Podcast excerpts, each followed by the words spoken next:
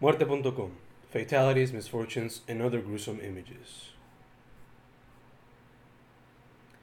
A worthless piece of flesh. Work 40 hours a week, plus a few more without pay. Your back hurts, the spine bursts, your hurt hurts, the head bursts. Snap your fingers, they also burst. But you still go to work, a loyal zombie to the Empire, a worthless piece of flesh to an empire that will throw you to the fire whenever you become useless. Cause to them you'll always be replaceable, even if you turn into everything, even a briefcase full of guts. A fatal mistake. You see the girl you like and she gives you a wink, so you walk towards her with your beer in hand, but then you slip on the wet floor and as you fall you realize it. Your hands won't break this fall. Your face will, and you end up with a broken neck as the broken glass of your beer bottle pierces through your flesh, and suddenly you notice she didn't really wink at you, but rather the guy behind you. In a cup of joe. There you walk into your favorite coffee shop and you ask for your regular schmegula, but this time around all goes wrong, as the bartender accidentally pours the regular schmegula all over her body, and as her flesh slowly burns, an instinct unknown to you awakens, and you start to bite off her flesh. Everybody runs away. They've never seen anything like it. You don't even notice. Your mind went blank, and when you finished, all you did was drink some blood and coffee in a cup of joe. Mall rats. All of them rejected by society, all of them gather in a mall, becoming little mall rats. As they get bitten by radioactive rats found within the mall walls, they don't notice it at first but they eventually see the fur, the whiskers, the teeth, the tail. It all grows, and they only find solace in the mom that brought them this unprecedented fate. Your 50th birthday. It is your birthday, your 50th birthday, and you finally decide to go all out. So you invite all of your friends and travel back to simple times where there were no props in mind. You all talk, you all laugh, but then you go inside the bouncing house and that is where all goes wrong, as four men in middle age jump around and break their bones, never to be found by their wives. Man Ant. Scientist going mad as he tries to understand the life of ants, and so he tries to try this life and goes inside a machine that will turn him small, but he fails as an ant. Joins him in his venture, and both fuse with him ending up with the head and legs of the ant in the body of a man. Man Ant was his new moniker as he continued over and over to understand the way of ants while trying to find a way back. Man Spider. A man consumed by spiders and their many intricacies. He studies them, he plays with them, eventually he lets them take him, eat him, consume him, and be nothing but another piece of flesh, though he would call himself Man Spider. Junk. Needles all around, arms and legs with many small holes. All of these limbs turn purple as masses of flesh slowly die at the hands of junk, piles and piles of wasted lives lost to the power of a nasty force. Cocaine Clown. There he goes playing all around, there he goes dancing all around, there he goes singing all around, there he goes killing all around as he continues to consume the mighty white powder that drives him wild, that unleashes his real side a beast hidden within that always needed to come out and consume the cocaine clown. Some had found him to be an all time funny guy, but after seeing his actions, they wanted no compassion. And so he found none when he was subjected to a dry and slow chair electrocution that many saw and admired as they saw a demon slowly burn in fire. Stairs. You slowly walk down the stairs with a phone to your face, and you don't see your destiny until you stumble like a fumble and you find in your short life in the afterlife. Professor Pencil through the eye. There he goes, walking from student from aisle to aisle, answering questions, aiding those in need, teaching those in need, until he's suddenly tripped by a student looking to prank. But the prank goes awry as the professor's eyes fall on the sharp end of his disciples' pencils. And then, as he screams for his life, some students stare in awe, others take photos and vids with their phones, and the prankster just laughs as the blood slowly spills across the room as the professor slowly gets up and runs to his doom after falling on his neck from a third floor classroom. Fast food clerk. Fast food clerk working his ass off every day, going home with a stench of fried food and grease, from his shoes to his hair, all of it for a mere $7.25 per hour. Unappreciated work, arduous work. One day, as he works, the worst of the worst happens. As he accidentally slips on the grease and falls headfirst into the hot, oil filled fryer, instantly burning his face to bare flesh, later to be fired for ruining that day's food and providing a horrific image to the customer's experience. The janitor. Every single day, the janitor swept and mopped those floors, but one unlucky day, what seemed routine suddenly turned tragic as he accidentally impaled his eye socket with the sharp end of the mop, leaving him to struggle on the floor as he tried to get up from a floor full of detergent and his blood. He never got to get up as he continued to impale his eyes with each fall, losing more blood with each fall, which eventually led to his last breaths, only to be later found by students, teachers, and the principal on the next day of school.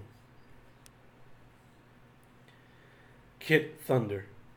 There he is, shouting Kid Thunder, breakdancing his way to infinity, releasing thunderbolts and shocks all across Earthrealm, unknowingly frying trees and human beings at the same time. Angry Mother. And there he sat, simply doing his job, delivering homework to his students and their parents, until suddenly one of the mothers had a complaint and asked for him to go to his car. Why does my son have an F on this work? She yelled instantly, and as he tried to speak out, the first word from his response, a loud gunshot, was heard. He didn't realize it at first until the blood started staining his shirt and he touched the soaked fabric, but by then he was already too late. Three more bullets followed. The students screamed and yelled, and his co workers tried to help, while others were still in disarray.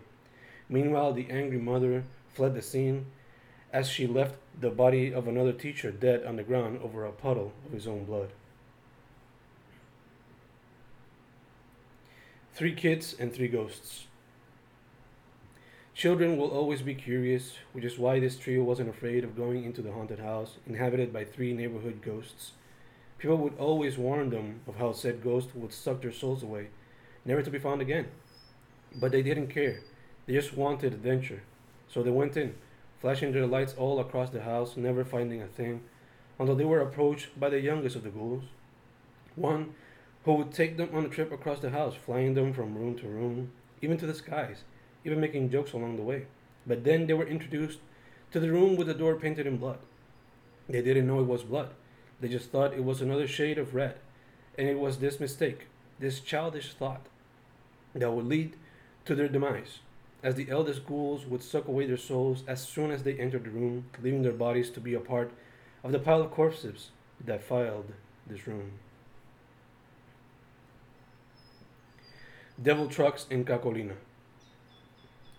Devil trucks in Cacolina driving at full speed like Dracula, blasting away with their horns, crushing all those on the road as they drive on the wrong side, but they don't care. Their only care is for destruction and consumption of human life so they cry, Die, die, die, die, as they drive from earth to hell. A swing and a miss. A truck driver minding his business, listening to butt rock as he drives from state to state until one day he has to face a large fly that doesn't try to fly away but instead stays. And as he tries to make it fade, he strays away from his path. No more wrath, only death, a car wreck, all because a swing and a miss. Beehive Pinata. Children play doing pranks, but this time they won't forget as the prank will lead to death. They take their friend to their gift, blindfold on, batter up, he hits it hard, they sting hard, his body swells, he can't yell. They all laugh until he dies. Then they cry, his body hide. Promise to tell nobody else, but they can't hide, for they will die by the hand they help to kill. Now they fear what they might see during the night as the boy's cries can be heard all through the night and their dreams. He will invade until they go confess for their crime and say goodbye to the lives thought to be fine. Puke to death. Too much food, too much beer, too much weed, too much, too much. No, you puke, you puke to death like Kurt in Hateful Eight. What can you do? Nothing much. Gluttony, your path to death. Two mailmen. Two mailmen make a pact fueled by hate against their job and those they help. One in the office, the other on the road. One with a gun, the other with bombs. You can hear the shots, you can hear the explosions all across the office, all across the town. Many people die. Town marked for life. Their names never to be mentioned, but forever to be studied along with their acts, along with their pact, as well as their brain and their acts on that day. From side to side. As a baby, he used to smile a lot. He used to be the happiest toddler you could ever see. However, as he started to grow up, his mother started to notice that he'd stopped smiling. This bothered her quite a bit. His father, seeing his concerned mother, decided to take things into his own hands, and by using a butcher's knife, he decided to carve a new bloody smile from side to side, so his mother could see that bright, beautiful smile once again. She was forever grateful, and she always smiled upon seeing his smile. But the kid, soon to be teen and later adult, would slowly discover the origins behind his new dark scars. Birdie. There it would stand, staring at you from a distance. Blue head, red ears, red mouth, small, tiny little eyes were just a few of its features, and when you least expected, it it would open its wide, tarkatan like mouth and feast on your flesh before searching for a new victim to quench its bloodthirst. Gora, the opera singer.